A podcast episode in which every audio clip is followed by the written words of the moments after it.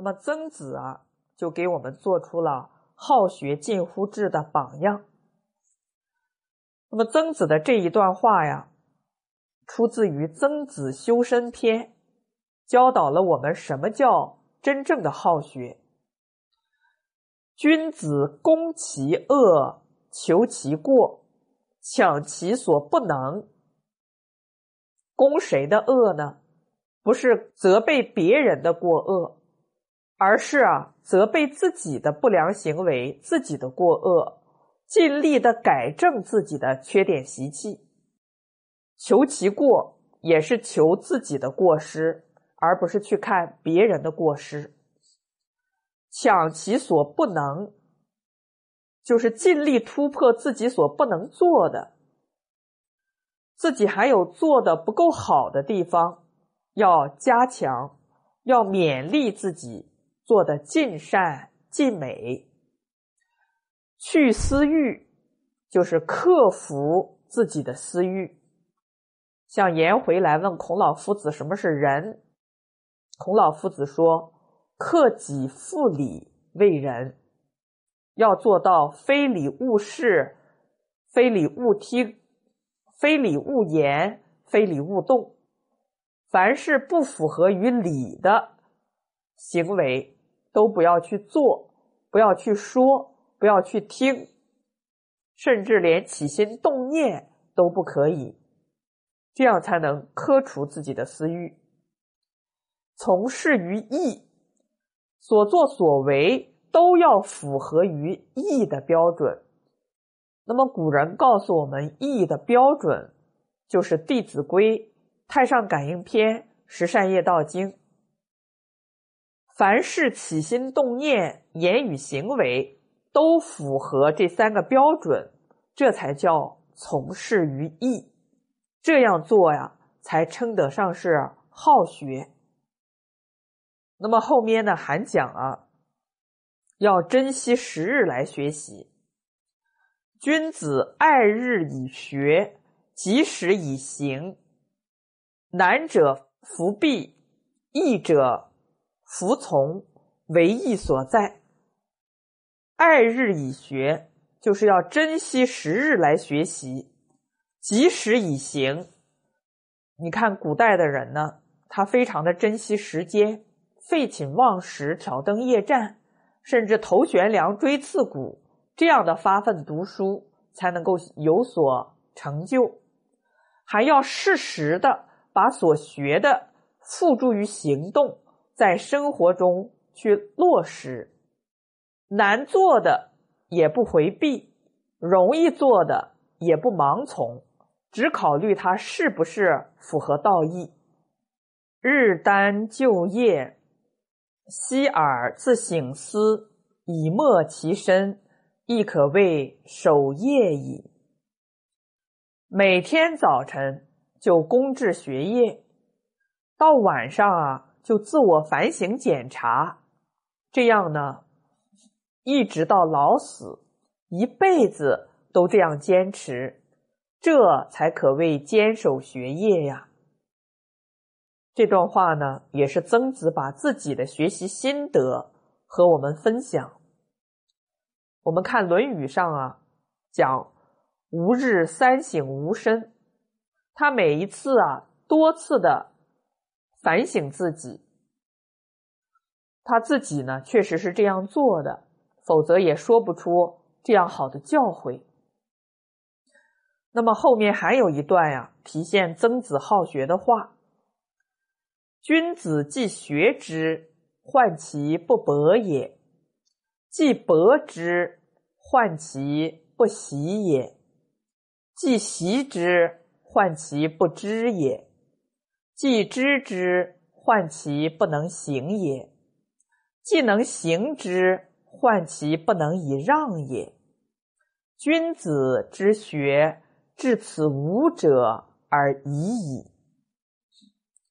君子学了之后呢？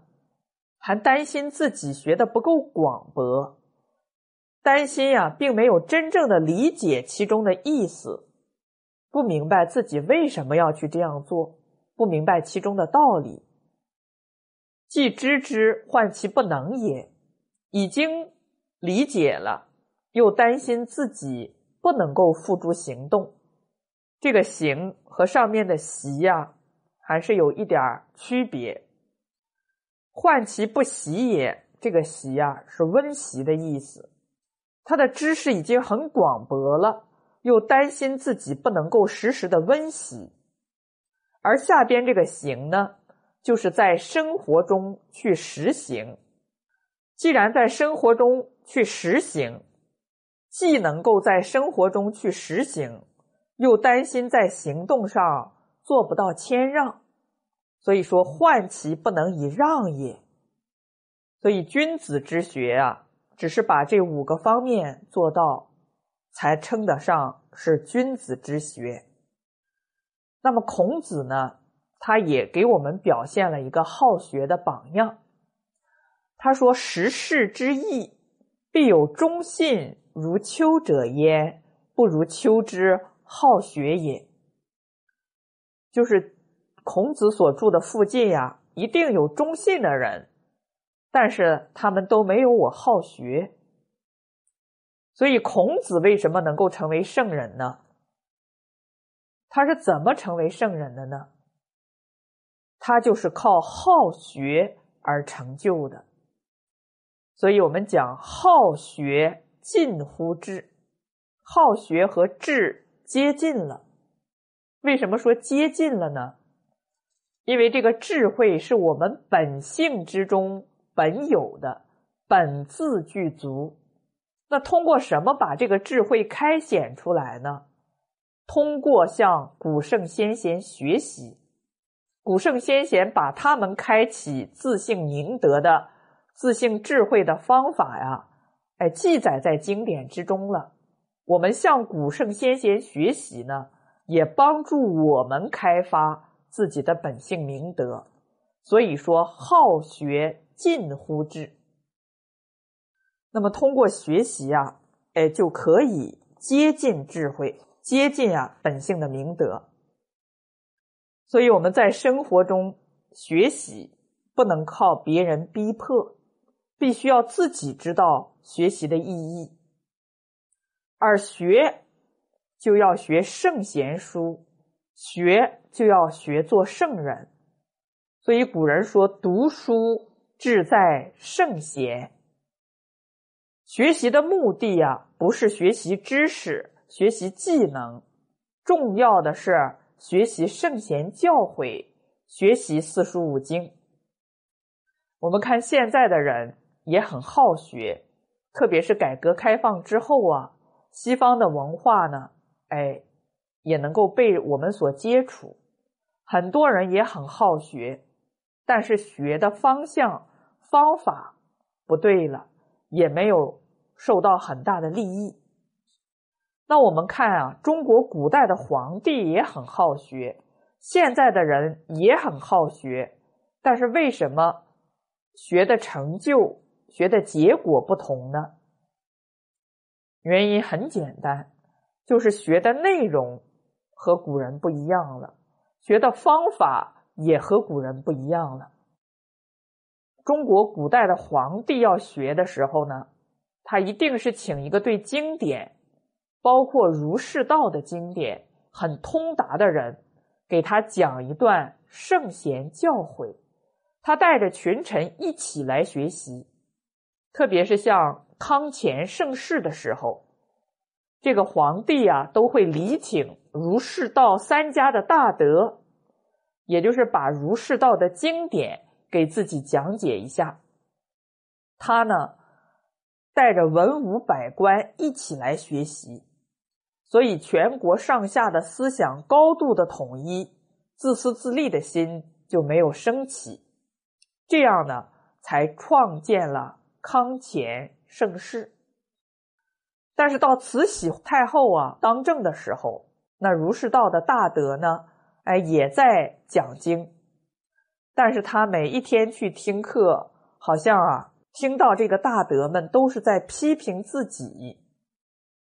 最后啊，他一生气，就把这个宫廷讲经的传统给废弃了。结果三日不读书，面目可憎；三日不读圣贤书，自己自私自利的心就升起来了。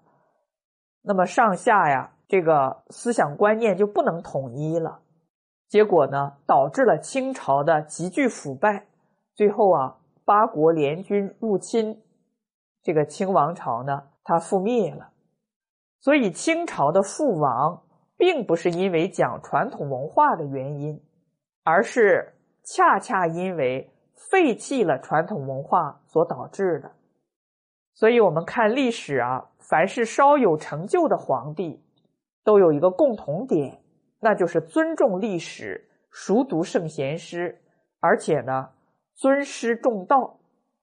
对于能够讲圣贤经典的老师，他们都是以尊师之礼来接待，这样能够以史为鉴，所以呀，才能够缔造盛世。那我们现在呢，也学习，但是呢，不是学的圣贤经典，或者学圣贤经典的时间很少。那么这样的话呢，也很难做到近乎智。学的越多呀，甚至还把头脑搞得越混乱，也不能够学做圣贤。现在有一句话说：“读书志在赚钱”，和古圣先贤的教诲完全背离了。所以，我们看古代的读书人，开口就是“襟怀天下，心系苍生”。范仲淹说：“先天下之忧而忧，后天下之乐而乐。”还有呢，顾炎武说：“天下兴亡，匹夫有责。”诸葛亮说：“鞠躬尽瘁，死而后已。”林则徐说：“苟利国家，生死以，岂因祸福，必趋之。”那么这些人呢？他们开口就是天下，很少提到国家。那我们再反观现在的读书人、年轻人，乃至于高考。状元的作文里边写的都是什么呢？